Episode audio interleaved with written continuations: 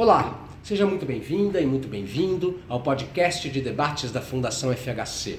Eu sou Otávio Dias, editor de conteúdo. Aqui você poderá ouvir uma versão condensada de nossos webinars. O fim do Bolsa Família traz insegurança para as famílias que eram beneficiárias do programa há vários anos e agora não sabem se receberão o Auxílio Brasil e qual será o valor do benefício. O programa anunciado pelo governo Bolsonaro só tem recursos previstos até o final de 2022 e não se sabe o que acontecerá após as eleições presidenciais. E o Auxílio Brasil não busca fortalecer o cadastro único, a grande inovação criada pelo Brasil para ser a base dos programas de transferência de renda do país. Estas foram as principais conclusões deste webinar realizado pela Fundação FHC, que teve como convidados dois jovens economistas que pesquisam as políticas sociais. Débora Freire Cardoso, professora e pesquisadora da UFMG, e Vinícius Botelho, doutorando em economia do INSPER. Você pode acessar o conteúdo de todos os webinars da Fundação FHC em nosso site fundacalfhc.org.br ou nas redes sociais Facebook, Instagram, YouTube, Twitter e LinkedIn. Eu fico por aqui. Até a próxima.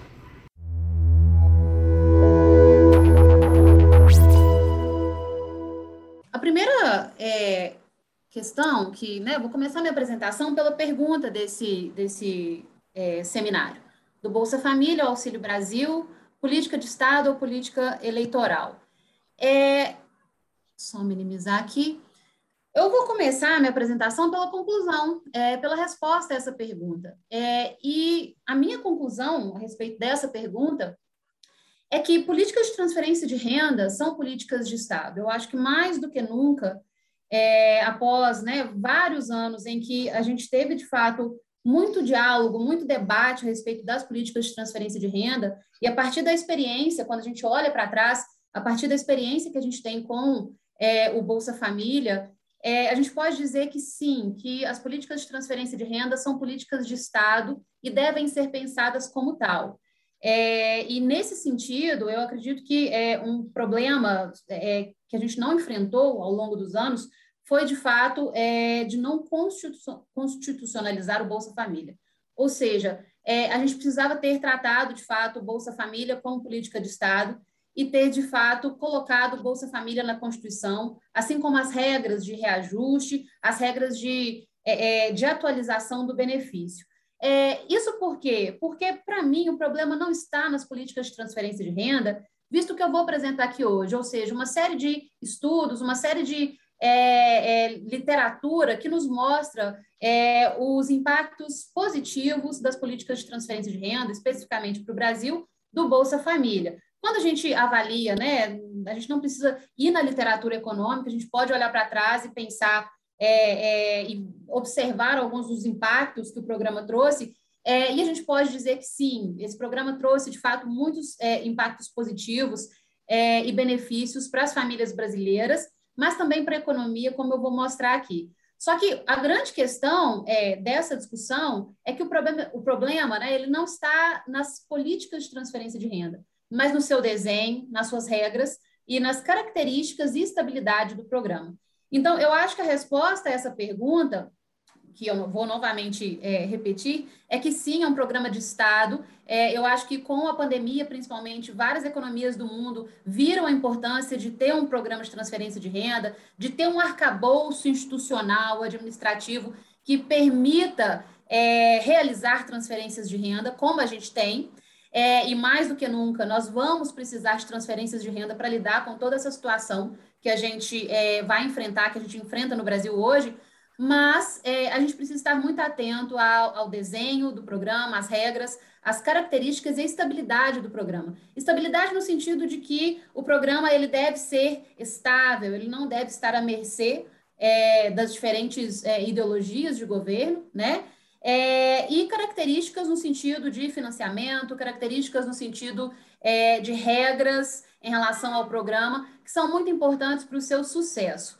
É, a estabilidade também está relacionada à previsibilidade das famílias em relação ao benefício. O Bolsa Família, ele tinha é, o, o, a grande vantagem de ser um programa simples, né? ele tem a grande vantagem, estou falando no passado, porque oficialmente né, ele acabou. Ele tem, ele tinha a grande vantagem de ser um programa relativamente simples, de relativa, relativa fácil administração, é, e agora a gente está discutindo e está implementando um outro programa, está substituindo o Bolsa Família por um outro programa que a gente não conhece muito bem é, as características, e ainda que, ao que parece, por ser um programa muito fragmentado, é um programa que vai trazer é, questões administrativas é, muito complexas. Então, é, Vou apresentar aqui o que eu tenho para dizer para vocês hoje sobre o Bolsa Família e depois algumas características do Auxílio Brasil que, na minha concepção, não são desejáveis. É, e aí eu vou trazer um pouco de resultados dos nossos trabalhos também para é, rechear esse debate que eu trouxe para vocês hoje.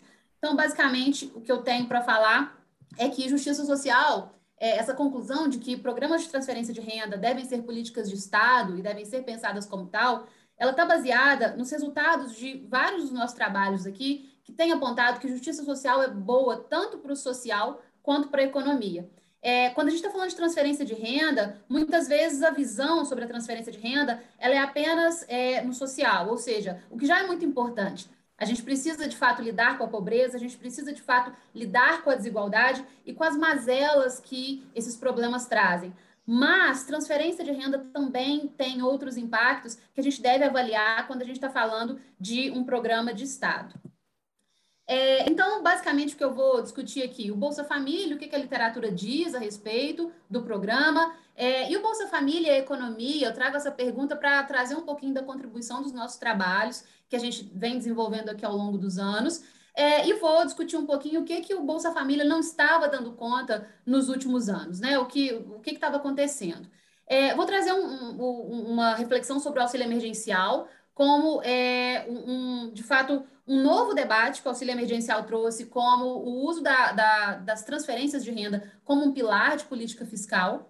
É, vou falar um pouquinho sobre o caminho que não foi tomado em relação à ampliação do Bolsa Família. Eu acredito que as formas de enfrentamento dessa questão da transferência de renda, ela tinha um caminho muito mais simples. A gente precisava ampliar a transferência de renda. É, não tem o que fazer, né, principalmente depois da pandemia, mas a gente já precisava ampliar o programa desde 2015. É, mas existiam outros caminhos que não esse que foi tomado na minha concepção. E aí vou trazer uma reflexão sobre é, os problemas do Auxílio Brasil em relação ao que é, eu acredito que sejam, de fato, é, os problemas. É, Bolsa Família, é, os, os, benefícios cresceram bastante, né, de 2004 a 2014, então a gente tem todo um processo de crescimento do programa, o programa ele se expandiu é, ao longo dos anos 2000, então é um programa que unifica algumas medidas que eram fragmentadas, então ele unifica é, essas medidas e vai ser um programa de transferência de renda, um programa de transferência condicional de renda, condicionada a questões de saúde e educação das crianças, né? É, por isso que a gente chama de programa condicional, e as transferências cresceram muito ao longo dos anos, então teve uma expansão muito é, sólida do programa ao longo dos anos 2000. É, essas políticas de transferência de renda, né, elas ganharam muito popularidade na América Latina nos anos 2000. A gente tem, teve o programa Oportunidades no México, o Chile Solidário e o Bolsa Família no Brasil. E a gente pode dizer que o Bolsa Família ele é um expoente de muito sucesso entre esses programas e é, de fato, um programa é, de sucesso internacional. E o que, que a gente tem na literatura? A gente tem uma literatura muito ampla sobre o Bolsa Família. Mas eu quero é, é, ressaltar duas questões principais.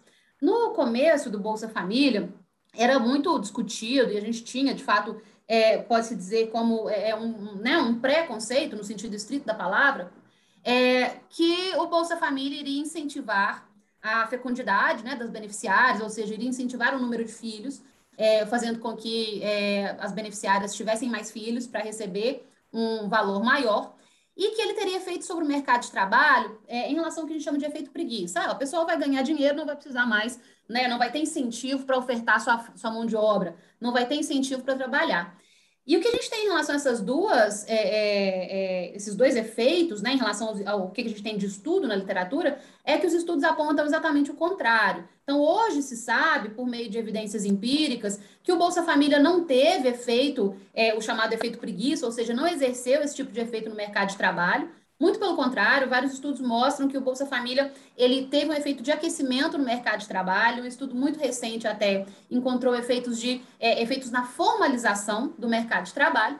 E o Bolsa Família também não teve esse efeito sobre o número de filhos. Muito pelo contrário. Os estudos também mostram que as beneficiárias acabaram, né? O efeito que se encontra é que elas tiveram menos é, filhos, é, as beneficiárias tiveram menos filhos, ou seja, totalmente o contrário é, em relação a esses dois efeitos que a gente, né, que muito se discutia que potencialmente o programa poderia exercer. É, para além disso, a gente tem uma série de estudos que mostram o efeito do programa no, na saúde e na educação das famílias atendidas é, as famílias, né, em termos de é, uma melhora na saúde, uma melhora na taxa de, de, é, de, evasão escolar, uma melhora na matrícula e assim por diante. Ou seja, dois é, objetivos do programa, né, já que o programa ele era condicional a, ao acompanhamento da saúde das crianças e é, a, a, frequência escolar. Então, dois, é, dois dos seus objetivos muito bem atendidos quando a gente avalia, de fato, as, as referências né, na literatura condições de vida da população, melhores condições de moradia, melhores condições de habitação, melhores condições é, de transporte, assim por diante, por conta né, do benefício. Avaliação nutricional, é, acho que essa evidência ela vem bem a calhar né, no momento. É, não sei se vocês viram, ontem saiu uma reportagem desoladora, muito difícil de ser lida, é, a respeito é, das crianças, né, que estão passando fome, estão indo para a escola e passando mal, é, desmaiando em, é, na escola porque não têm acesso à alimentação adequada, estão passando fome. É, o Bolsa Família, pelos estudos que a gente é, que a gente tem, pelas evidências, ele teve efeito na avaliação nutricional das crianças, então reduziu mortalidade infantil e resolveu um problema que era de fato essas as condições precárias em termos de, da alimentação de crianças. É, e aí, de fato, esse é um resultado muito importante que a gente tem que ressaltar, é, principalmente nesse momento em que a gente tem essa reversão né, é, da, da desigualdade, essa reversão da fome, essa volta do problema da fome, é, e a importância desse tipo de programa é, na, na própria educação das crianças, na capacidade é, de absorver né, é, é, ensinamentos, da capacidade de aprendizado, exatamente porque criança com fome não aprende. Então, acho que esse é, de fato, um, um, benefício que o programa trouxe ao longo do tempo, muito importante, e que é comprovado por meio das evidências empíricas. É, e aí a gente tem também os efeitos do Bolsa Família na desigualdade. O que, que, é, que, é, que a gente tem de impactos empíricos?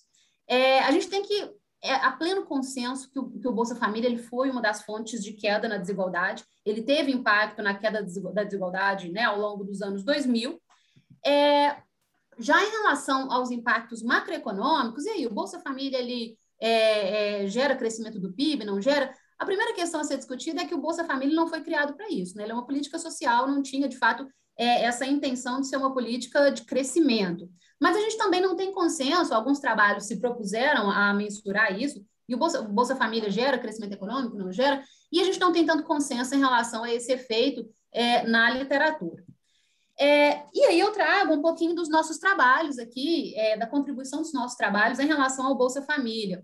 É, o que, que a gente estudou? A gente procurou estudar os efeitos estruturais do Bolsa Família. Então, saindo um pouco desses aspectos mais microeconômicos, é, a gente procurou é, é, entender como que o Bolsa Família, né, uma vez que ele é um programa de transferência de renda, e a gente pode expandir isso para é, essa ideia né, de programas de transferência de renda, como eles afetam, como que, eles, como que esses programas afetam o consumo das famílias e, consequentemente, é, a produção, os setores, a remuneração dos setores é, e assim por diante. Ou seja, uma série de efeitos estruturais que um programa desse tipo também exerce. E aí, o que, que a gente encontrou? A gente encontrou que a proteção social via transferência de renda, e aí, no caso, o Bolsa Família, é, ela beneficia as pessoas que recebem as transferências, obviamente, elas estão recebendo recursos, mas também aquelas pessoas que não recebem. Por quê? Pelos efeitos indiretos que esse tipo de programa tem na economia. Eu vou explicar um pouquinho mais sobre isso. Além disso, é, nós também temos de resultados é, que os programas de transferência de renda, eles desconcentram a renda do trabalho, é, auxiliando, de fato, né, a, um, a uma engrenagem econômica mais distributiva no que compete à renda do trabalho. Ou seja, seria um efeito endógeno do programa. Vou explicar um pouquinho sobre isso. É, os impactos do Bolsa Família, o que, que a gente tem? É, aqui a gente, a gente estudou o Bolsa Família de 2009 a 2015, o crescimento das transferências do Bolsa Família, e esse daqui são os impactos. Então, vamos focar aqui em 2015. O que, que a gente fez? A gente usa modelos de simulação e a gente tirou o programa da economia. Então, vamos, o, que, o, que, o que teria acontecido se a gente tirasse o programa da economia? Aqui eu analiso o efeito contrário, né? Então, já que eu tenho o efeito da retirada, eu posso analisar qual é o efeito do Bolsa Família na economia. E aí a gente observa que, em relação à renda das famílias, nós temos 10 classes de renda aqui, classe mais, mais baixa, de 0 a 1 salário mínimo, a classe mais alta, acima de 30 salários mínimos. O que a gente tem aqui é que o programa tem efeito bastante proeminente na renda de quem recebe a transferência, obviamente, pelo efeito direto, né? É, as pessoas que estão nessa classe estão recebendo a transferência, mas tem efeito também na renda das famílias que não recebem, exatamente por esses vazamentos. A família que recebe a transferência, ela vai é, consumir, são famílias que consomem a maior parte da renda. Uma vez que elas vão consumir, elas têm um padrão de consumo específico, então elas vão consumir mais alimentos, vestuário, transporte, moradia, né? E assim por diante, vão pagar a conta de luz. E aí a gente tem uma série de efeitos espraiados pela economia, exatamente porque esse maior consumo gera, de fato, uma maior demanda, então gera um efeito assimétrico nos setores, visto que os setores eles vão responder a essa maior demanda. É, esses setores vão produzir, vão contratar mão de obra, vão pagar salários, vão remunerar capital, e aí a gente tem que quem detém essa renda do sistema produtivo, da economia, é a população que está nas classes né, do meio para cima, principalmente. E aí a gente tem esse efeito que vaza para essas famílias, que é o efeito indireto do programa. E aí a gente pode avaliar também qual é o efeito no índice de Gini. O que, que a gente observa aqui? Aqui é aquela segunda conclusão que eu trouxe. O programa ele tem efeito na desconcentração da renda total, ou seja, se eu comparo o cenário com o Bolsa Família e sem o Bolsa Família, ele exerce um efeito de redução da desigualdade, e esse efeito é principalmente pela redução da desigualdade das transferências do governo. Vamos lembrar que as transferências do governo elas são uma fonte de renda das famílias, né? É, a maior parte dessas, dessas transferências são aposentadorias, né? São benefícios previdenciários.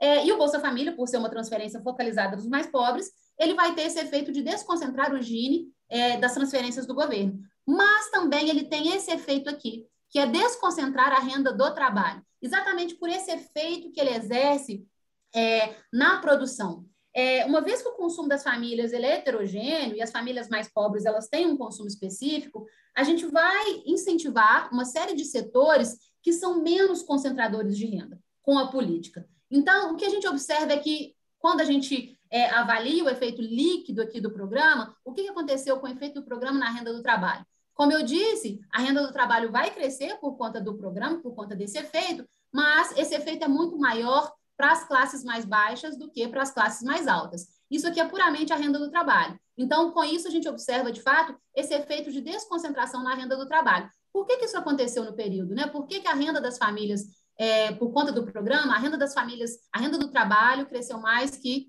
é, a renda do trabalho das famílias mais pobres cresceu mais do que a das famílias mais ricas. Exatamente por conta desse efeito aqui, que é esse efeito setorial diferenciado desse tipo de programa. É, isso daqui é a participação dos setores, os setores estão agregados, e aí a gente tem agricultura, indústria ativa, indústria alimentícia, e assim por diante, até chegar lá nos serviços. E o que a gente observa é que esse tipo de programa, ele tem esse efeito de reconfiguração né, na estrutura produtiva, obviamente é um efeito pequeno, porque o programa é pequeno, mas o que a gente observa é que é, setores de commodities perdem um pouco de participação, por quê? Porque os setores mais estimulados, com o maior consumo das famílias mais pobres são exatamente os setores alimentícios, os setores de indústria durável e os setores de serviços. Esses setores, principalmente o setor de serviços, ele emprega muita mão de obra menos qualificada, exatamente a mão de obra que está mais ociosa agora, que tem sofrido mais com desemprego. Ao empregar a mão de obra menos qualificada, com né, menos anos de escolaridade, é, a gente desconcentra a renda do trabalho, exatamente porque essa mão de obra, né? É, é, o impacto maior vai ser na mão de obra menos com menor escolaridade, e a gente, de fato, é, gera mais renda é, para esse tipo de, é, é, de trabalhador. Então, existe esse efeito endógeno do programa no próprio mercado de trabalho, na forma, né, na apropriação dos rendimentos gerados na economia. E aí, o que, que é o problema? O que, que o Bolsa Família não dava conta? O Bolsa Família é um programa excelente, tinha condicionalidades muito boas, é, mas ele não dava conta, pelo que ficou muito explícito isso, de lidar com as crises. Isso por quê? O que, que a gente passou a observar a partir de 2014? Por uma série de fatores, a desigualdade cresceu, não só né, por conta do Bolsa Família, mas a desigualdade cresceu basicamente por conta da crise econômica que a gente passa a enfrentar a partir de 2014, 2015. É, e aí o que a gente tem é que a desigualdade cresceu basicamente pelo aumento do desemprego e o Bolsa Família não foi capaz de acomodar essas famílias, essas novas famílias que passaram agora a ser elegíveis para o programa, né? Famílias pobres que perderam renda. E aí o Bolsa Família não conseguia lidar com é, essa nova dinâmica do mercado de trabalho, esse crescimento da informalidade a partir, principalmente, de 2014, é, esse crescimento desse, desse, desse tipo de renda, dessas ocupações que a gente pode chamar de uberizadas, né, com renda mais volátil, é, e aí o Bolsa Família não estava conseguindo lidar com isso. Não estava conseguindo lidar com isso exatamente porque é um programa que ocupa 0,5% do PIB. É um programa pequeno que já fazia muito, de fato, pelo que ele, pelo seu tamanho, pelo seu valor. Aqui o que a gente tem é o impacto de crises, ou seja, de queda no emprego é, nas famílias de forma heterogênea, ou seja, o quanto que uma recessão, uma crise, ela vai impactar as famílias. O que, que a gente observa aqui? As famílias mais pobres são, em geral, é, 20% mais impactadas, têm um impacto médio 20% maior do que é, o impacto é, médio na economia. É, esse gráfico mostra basicamente que, nas crises, as famílias mais pobres vão sofrer mais é, com o desemprego e, consequentemente, com a redução da renda é, e com os efeitos da crise. E aí, o que, que a gente tem é, para, né, o que, que a gente pode pensar a esse respeito? O Bolsa Família passou a ser muito pequeno, é, o Bolsa Família já estava há alguns anos sem atualização, né, tanto dos seus valores é, e principalmente em relação à inflação. Então, os benefícios precisavam ser atualizados, a linha de pobreza precisava ser atualizada, porque a gente empobreceu de 2015 para cá. É, e isso acabou não acontecendo. É, e aí, aqui, 2020 chega a pandemia, né? Vai arrasar com muita coisa. E aí a gente tem o auxílio emergencial como medida é, que foi tomada na pandemia para lidar com a crise, para manter as pessoas em casa e para é, ser uma política social de, de mitigação, de amparo né, da questão social naquele momento. Que a gente observa é que o, o, o auxílio emergencial foi uma política extremamente importante para resguardar a renda dos mais pobres. A gente consegue observar que o efeito né, do programa na renda dos mais pobres, ou seja, é, aqui nesse caso, nós tiramos o auxílio emergencial de 2020, novamente com o modelo de simulação, né? É, a gente tirou o auxílio para ver qual é o efeito na, na economia, nas famílias.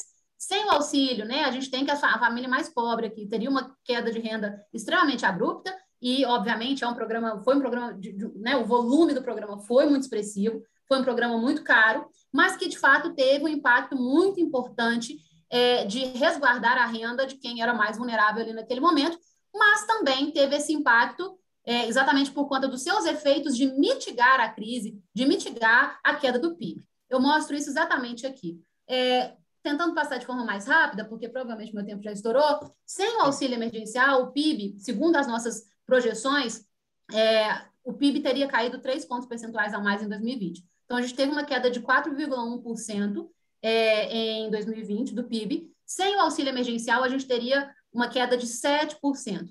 Então, é um impacto muito expressivo que nos leva a pensar é, que esse tipo de. que o nosso é, é, programa de, de transferência ele deve ser capaz de expandir nas crises e depois desinflar. Exatamente por quê? Porque quando que a gente enfrentava crise antes do, do, do da pandemia? É, quando que a gente enfrentava as recessões? Basicamente com subsídios, com redução de impostos, é, com isenções e assim por diante. É, era né, a receita de, de, política fiscal contracíclica que a gente usava. É, na pandemia, foi a primeira vez que a gente focalizou diretamente as famílias com transferências. E, pelo que os nossos resultados mostram, a gente teve um efeito muito importante.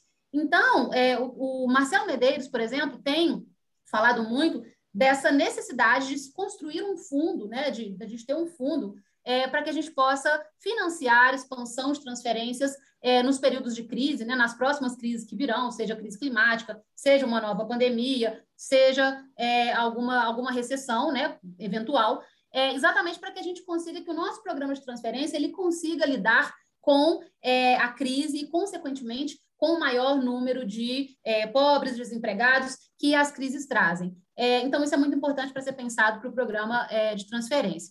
E aí, é, já estou finalizando. O que, que, foi a questão, né? O que, que, a gente pode dizer? Qual foi o caminho não tomado para a ampliação do Bolsa Família? Porque, a meu ver, era muito simples o que a gente tinha que fazer. depois do auxílio emergencial? Obviamente, o auxílio emergencial era uma política emergencial, é, não existem condições para se pagar o auxílio emergencial, né? Ele foi financiado com endividamento.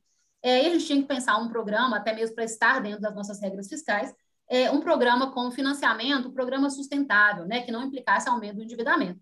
E estava muito explícito o que a gente podia fazer, né? Exatamente por quê? Porque a gente tem toda uma discussão tributária que é muito relevante no Brasil, que precisa ser enfrentada, ao passo que a gente tinha um esgotamento da capacidade do Bolsa Família naquele tamanho que ele estava. Então, é, nesse estudo, o que, que, a gente avaliou? Quais seriam os impactos macroeconômicos é, de uma política de renda permanente que fosse mais ampla que o Bolsa Família, nesse caso a gente trouxe, é, a gente expandiu a política para 30% dos, do, para os 30% mais pobres, ou seja, seria duas vezes o Bolsa Família, tá? É, e é, a gente financiava essa política com uma maior tributação dos mais ricos. Essa tributação viria de onde? Da tributação de dividendos, que nós temos isentos, é, da ampliação de faixa do imposto de renda de pessoa física. É, e aí, o que a gente tem é que os impactos dessa política fiscalmente neutra seriam positivos no PIB, no consumo das famílias, no investimento, é, com impacto marginalmente negativo é, na balança comercial é, e com impactos positivos no emprego e até mesmo do ponto de vista da arrecadação.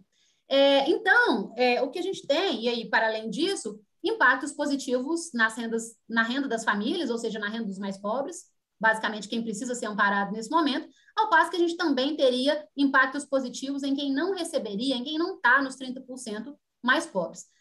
Tem impacto negativo? Tem, quem vai ser mais tributado, obviamente, né? Basicamente, H10 e H11 aqui, as famílias lá do topo da distribuição. Só que o que, a gente observa? Isso daqui é o efeito de curto prazo azul, o efeito de longo prazo é o laranja. A gente observa que o efeito no longo prazo, ele reduz, o efeito negativo, ele se reduz, exatamente por conta dos impactos desse tipo de política na economia, dos impactos positivos na economia, e isso gera renda também para as classes mais altas. Então, a gente tem uma mitigação desse efeito negativo do aumento da tributação nessas classes.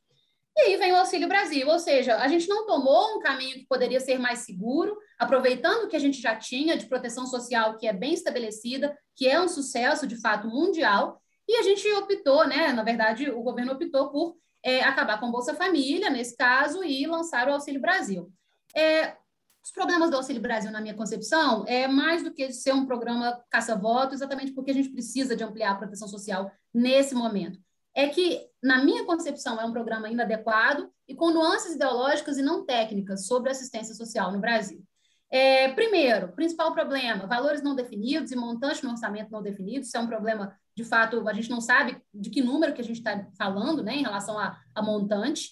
É, fatiamento da parcela permanente e temporária, eles fizeram isso daqui para lidar com a lei de, de responsabilidade fiscal, né, e com o teto de gastos, mas aí a gente tem um problema de imprevisibilidade muito séria, exatamente porque já está acontecendo agora, a gente está, as, as famílias estão totalmente. É, é, é, a gente não tem previsibilidade do ponto de vista das famílias, se vão receber, quem vai receber, quem não vai.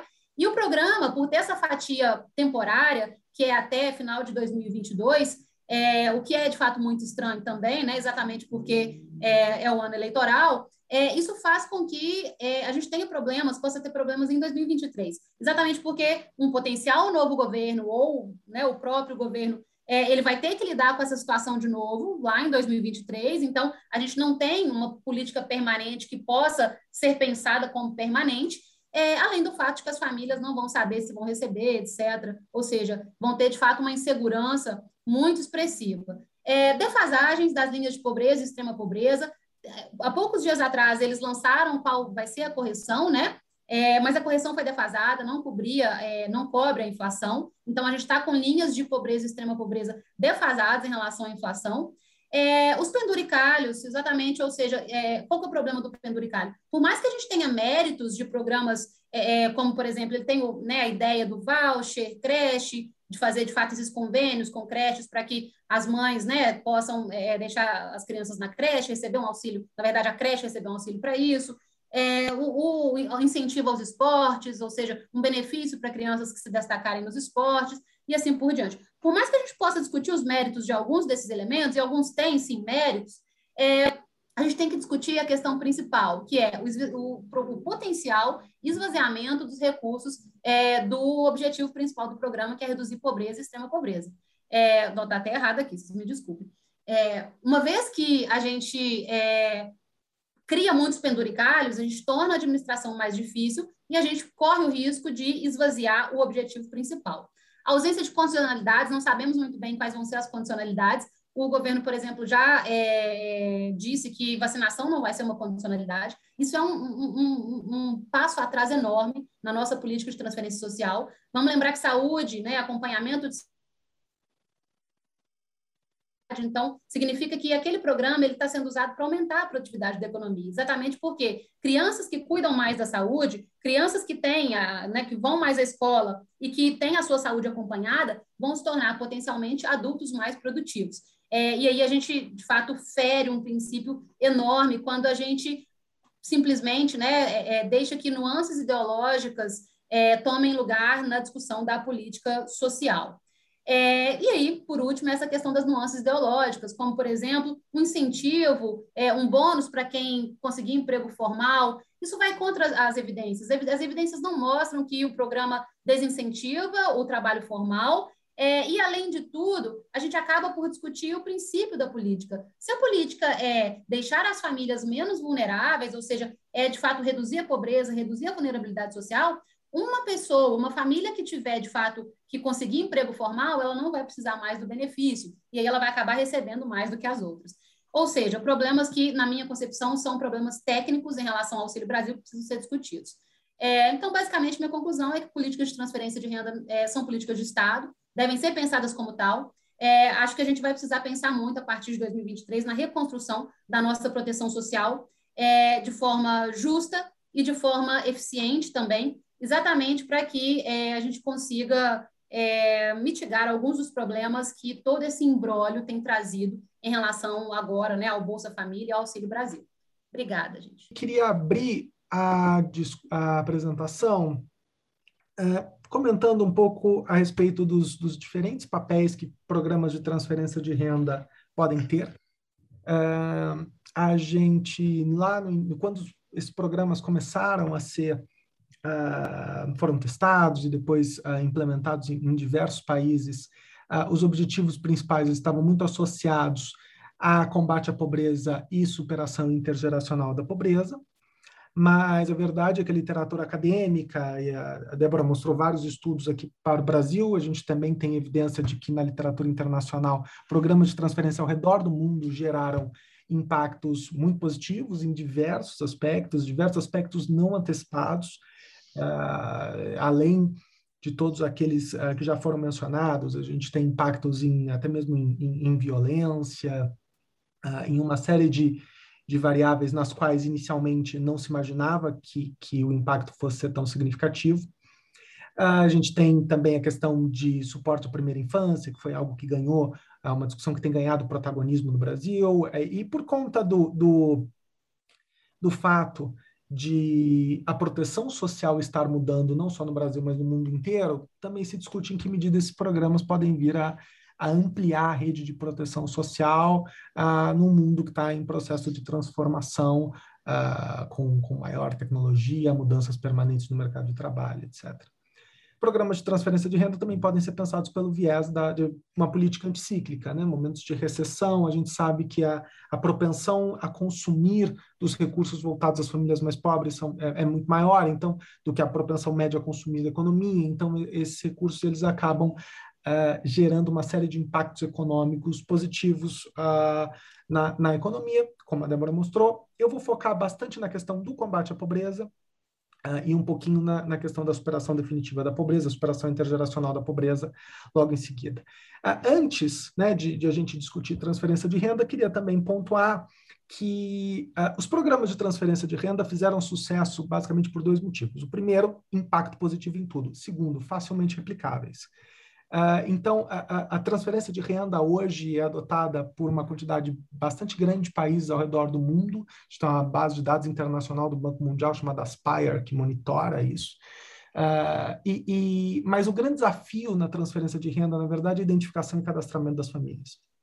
Então, a base da transferência de renda, que é algo do que a gente fala pouco, é o cadastro único de programas sociais. E nesse ponto, essa é, a, é uma das grandes inovações do Brasil, por assim dizer O cadastro único ele é um cadastro uh, autodeclaratório, com, com checagem de rendimentos formais, mas basicamente qualquer família, qualquer pessoa que se considere, que acredite que possa ser beneficiário de um dos mais de 20 programas sociais que usam as informações do cadastro único, pode se dirigir a um posto de cadastramento, prover sua informação e se tornar elegível ou não um programa social. O Brasil é um dos únicos países do mundo que tem uma estrutura tão ousada. Uh, em, na maior parte dos países onde você vê programas de transferência de renda, geralmente tem algum tipo de modelo estatístico para tentar identificar quem é pobre, quem não é. Esses modelos têm uma incerteza gigantesca, então eles acabam gerando muito erro de inclusão, muito erro de exclusão. O Brasil tem uma estrutura que é mais leve do ponto de vista burocrático, embora obviamente tem custos de manter esse posto de atendimento, mas é mais leve do ponto de vista burocrático e é um dos melhores desempenhos do mundo. Então, o coração uh, dos resultados do Bolsa Família está muito vinculado ao cadastro único, que tem a inovação de ser uma base de dados familiar. Então, nós não estamos discutindo pobreza no nível individual mais, nós estamos discutindo trabalhadores de baixa renda, nós estamos discutindo famílias de baixo rendimento. E essas coisas, embora estejam relacionadas, são distintas. O cadastro único nos permite isso. Então, vários programas que foram pensados uh, nas últimas décadas, que para serem voltados para a população mais pobre, focaram nos trabalhadores de baixo rendimento, hoje poderiam focar nas famílias de baixa renda, com rendas formais ou informais, porque o cadastro único permite a caracterização da família, inclusive com relação ao rendimento informal. Então, ele tem essa riqueza de informações e ele é a base do, do, processo de transferência de renda. O restante é pagamento de benefício e estrutura de benefício. É a regrinha que a gente cria para dizer que recurso vai para onde. É, e, e, mais de 20 programas sociais utilizam o cadastro único. Para dar exemplo de dois muito grandes, o benefício de prestação continuada e o programa Bolsa Família. Né? Então, aí, ano passado, é, dois anos, o, o, volume de recursos desses programas era de, de 90 bilhões de reais. Então, a gente está falando de programas bastante relevantes para a política social que se alimentam do cadastro único. Rapidamente, transferência de renda Auxílio Brasil. Então, o Auxílio Brasil, é, eu não gosto muito da ideia de pensar que seja um novo uh, Bolsa Família, porque, na verdade, quer dizer, do conjunto de benefícios do Bolsa Família, a gente pensa Bolsa Família, uh, mas na verdade Bolsa Família são quatro benefícios: benefício básico, variável, variável jovem superação da extrema pobreza. Né? Então, o benefício básico eram R$ 89,00 para as famílias em extrema pobreza, o variável era 41 para quem tivesse criança, o jovem dava, se não me engano, 48 se tivesse jovem de 16 ou 17 anos no ensino médio, e o benefício de superação da extrema pobreza, que pegava a renda familiar declarada pela família no, no CAD único, no cadastro único, subtraía os benefício básico, variável e variável jovem, e caso a renda dessa família ficasse abaixo de 100 reais, completava-se a renda, uh, ficasse abaixo de 89 reais antes, agora é 100, uh, ah, completava-se a renda até 89, agora completa-se a renda até 100. Então, o Auxílio Brasil, uh, na verdade, pegou esses quatro benefícios e transformou em três.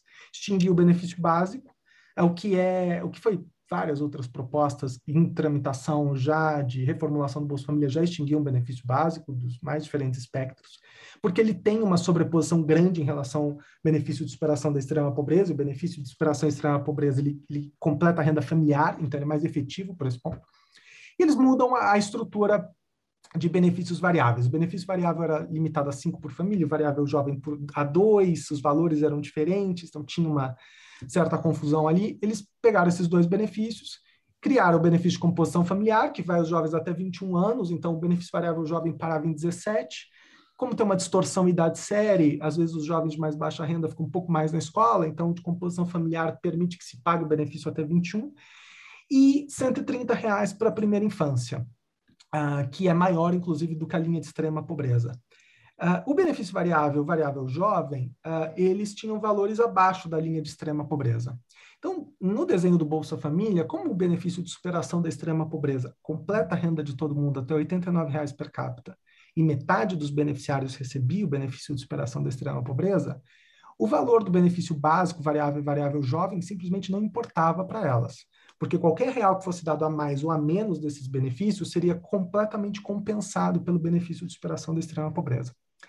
Uh, hoje, o benefício de composição familiar tem um valor menor do que a linha de extrema pobreza, mas o benefício de primeira infância, primeira vez temos algum benefício com valor maior do que o da linha de extrema pobreza, desde que a de superação da extrema pobreza foi criado. Então, agora, realmente dá para dizer que tem uma transferência de renda maior para crianças. Uh, E a gente tem, além desses três benefícios, um conjunto de outros benefícios. Parte disso já existia, inclusive que está fora do Bolsa Família, que alguns estão mais relacionados a Brasil Sem Miséria do que ao programa Bolsa Família. Então, por exemplo, o, o auxílio de criança cidadã, que é o, o voucher de creche, ele está associado a, por exemplo, o que era o Brasil Carinhoso. Então, existe precedente nessas políticas. Uh, em algumas delas, uh, no caso da inclusão produtiva urbana, uh, não, não tinha uma política anterior que esteja sendo reformulada, embora o auxílio inclusão produtiva urbana tenha um desenho muito similar ao do abono salarial mas a gente tem uma certa correspondência entre esses benefícios que estão fora do conjunto de benefícios de transferência de renda pura e simples e coisas que já existiam. Nesse sentido, a, a, a proposta ela não inova tanto quanto pode parecer a um primeiro momento, com uma medida provisória grande, enfim, decretos e tal. Tem, tem mais correspondência com o passado do que parece à, à primeira vista. Então, a, estrutura de transferência de renda, na verdade, ela foi levemente simplificada. Eu seria a favor de uma simplificação maior, inclusive.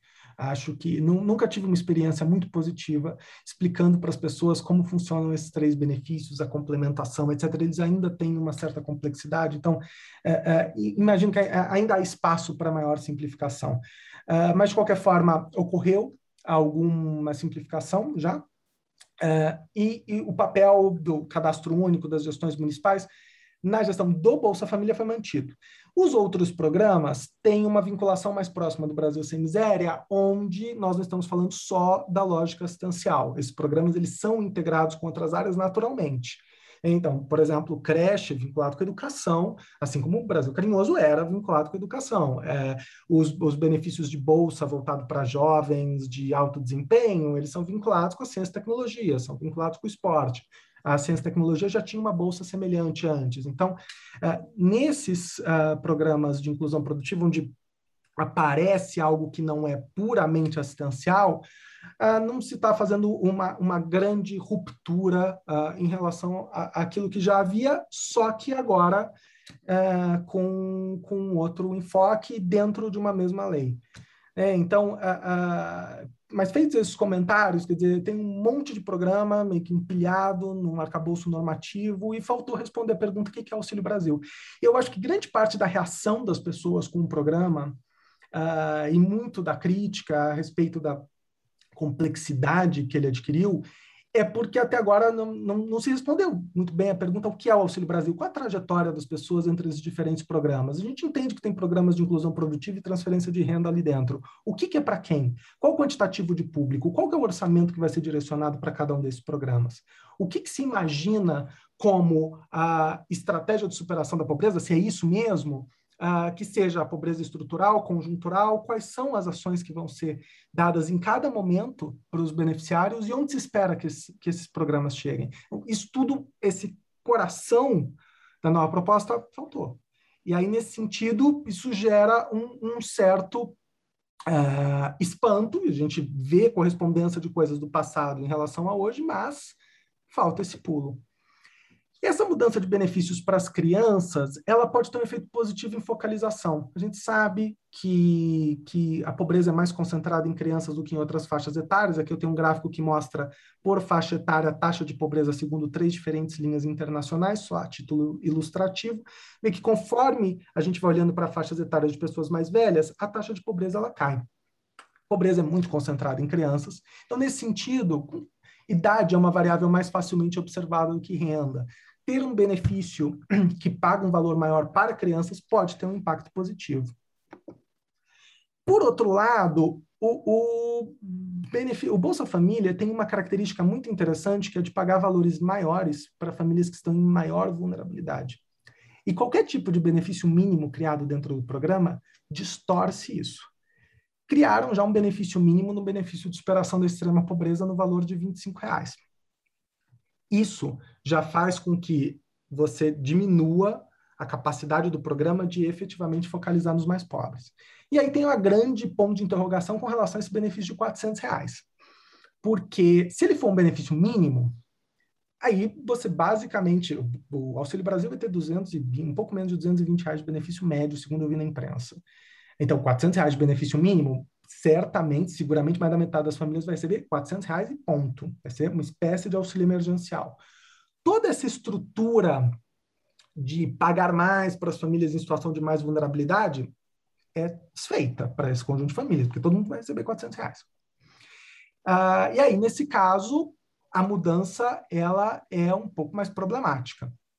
Né? Então, uh, mas isso ainda uh, não tem arcabouço normativo para dizer que vai ser um benefício mínimo de 400 reais. Se for um benefício médio, uh, ou seja, dá, vamos dar mais 180 reais para todo mundo, aí os 220 vão virar 400, acontece coisa parecida, mas em menor grau. Então, o desenho desses 400 reais pode fazer diferença. E o simples anúncio desses 400 reais já gera pressão por cadastramento, já gera mais gente no CRAS, já gera mais gente tentando entrar no cadastro único. Então, essa comunicação precisa estar tá mais clara, até porque as pessoas têm medo de perder a Bolsa Família. A Bolsa Família é um benefício que varia ao longo do tempo. Varia de acordo com a composição familiar, varia de acordo com a renda declarada, varia de acordo com o governo federal encontrar uma renda formal declarada em nome da família.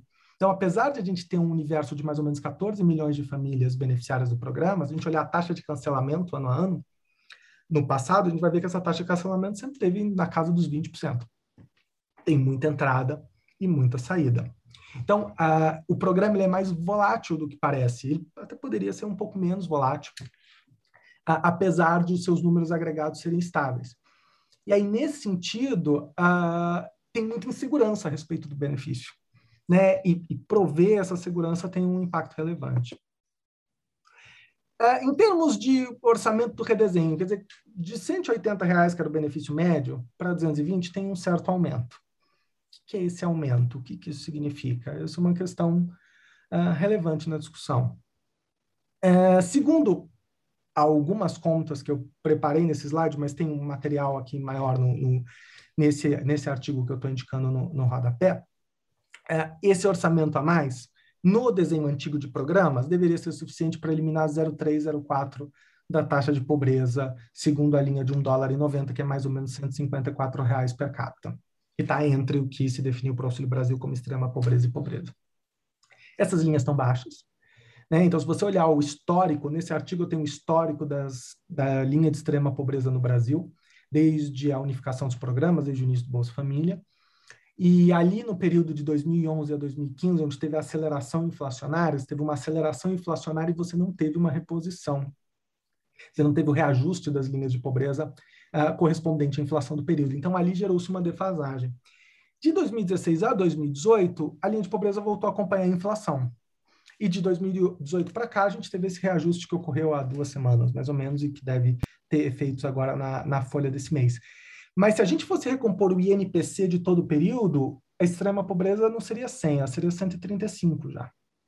Né? Então, a, a, a, existe uma defasagem que foi principalmente acumulada ali de 11 a, a 15 e agora, mais recentemente, de 18 a 21. Se a gente olhar o INPC desde 2019 para cá, a linha de extrema pobreza estaria em 104, 105 reais. Então, ficou ainda abaixo do INPC, mesmo se a gente olhar 19, 20 e 21.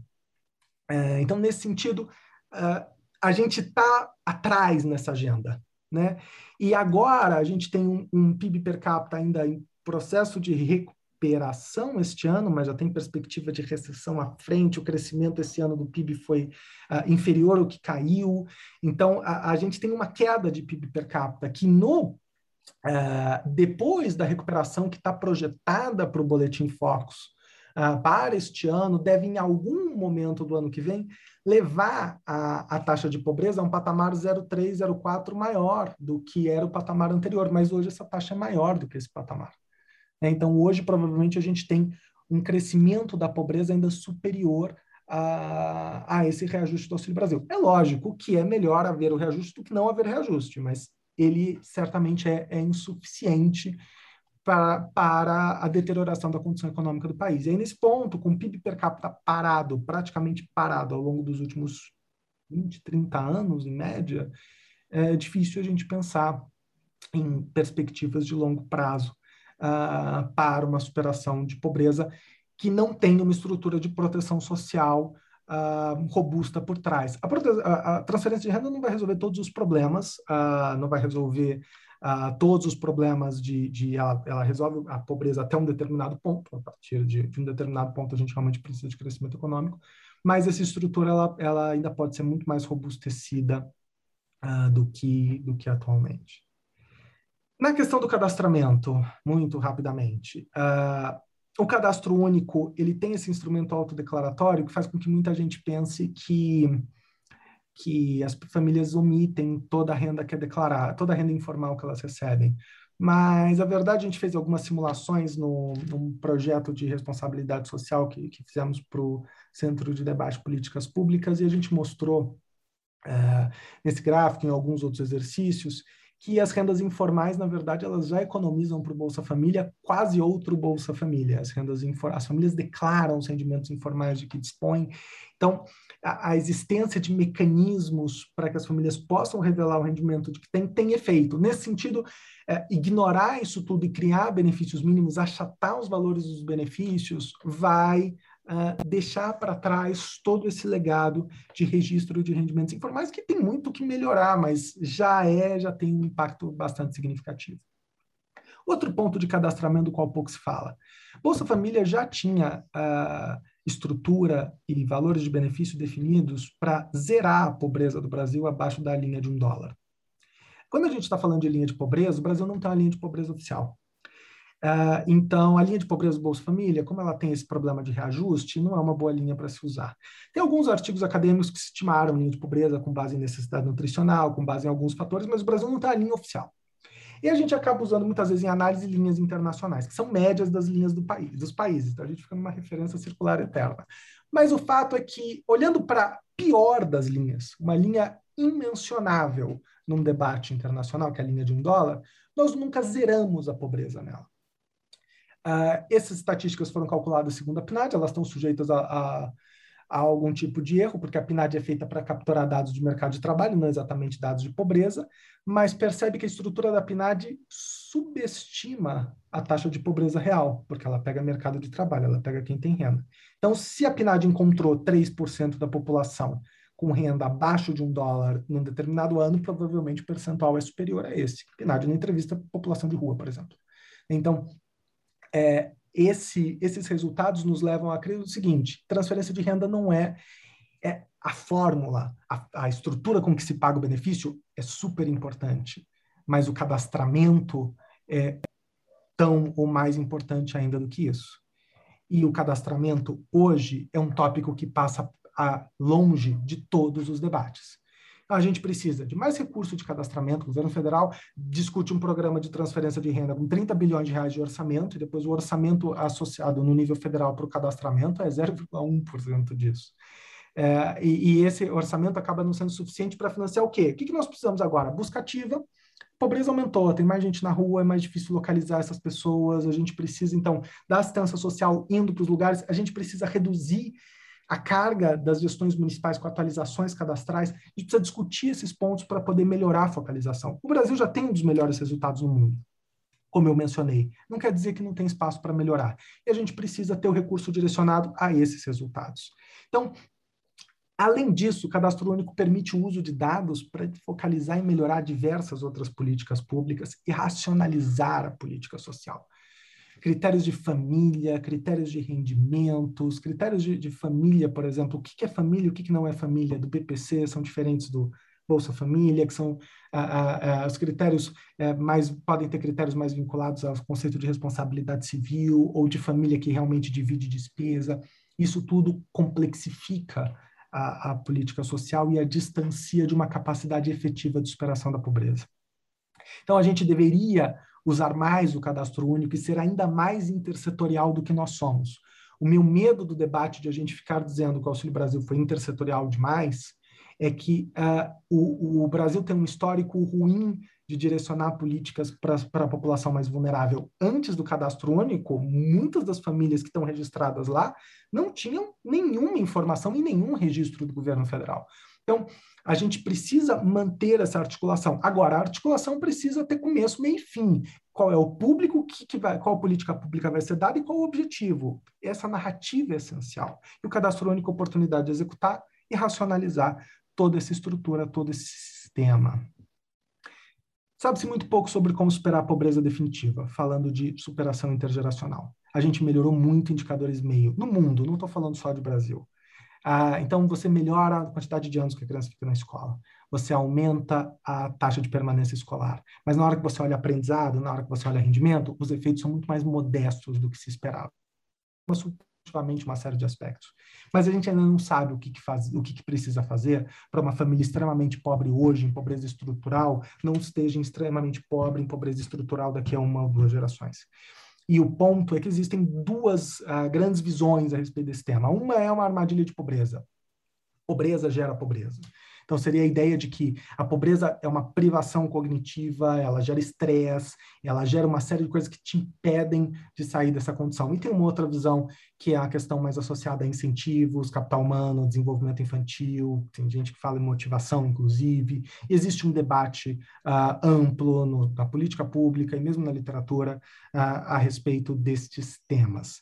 E aqui a gente já precisa falar de políticas articuladas e coisas que vão além da assistência social, porque de fato a inclusão produtiva ela não acontece na assistência social exclusivamente, ela vai acontecer nas empresas, ela vai acontecer no microcrédito que a família tomar para melhorar o empreendimento, ela vai acontecer fora da assistência social. Então a assistência social é importante para o público, mas não para o desenho da política pública que promove a efetiva a inclusão das famílias em atividades produtivas.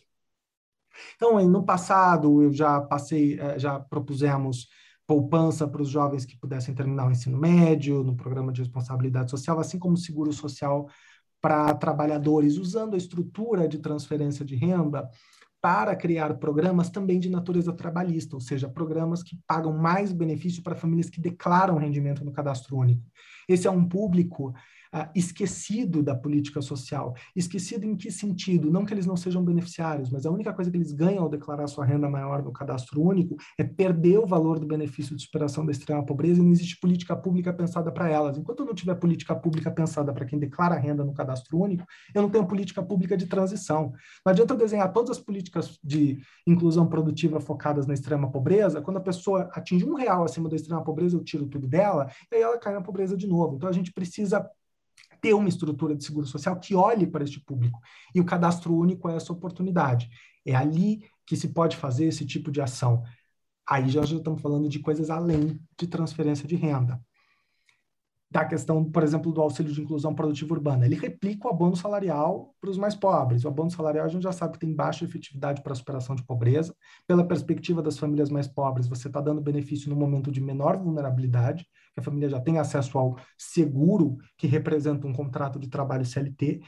E o contrato de trabalho CLT, se for feita a conta, já representa um incentivo financeiro bastante relevante uh, para as famílias deixarem o programa de transferência de renda. Detalhe, elas não deixam, existe regra de permanência que mantém essas famílias por mais dois anos. Então, nesse sentido, o auxílio de inclusão produtiva urbana talvez tivesse um recurso mais bem utilizado, aumentando a transferência de renda, uh, aumentando linha de pobreza, aumentando o valor de benefício.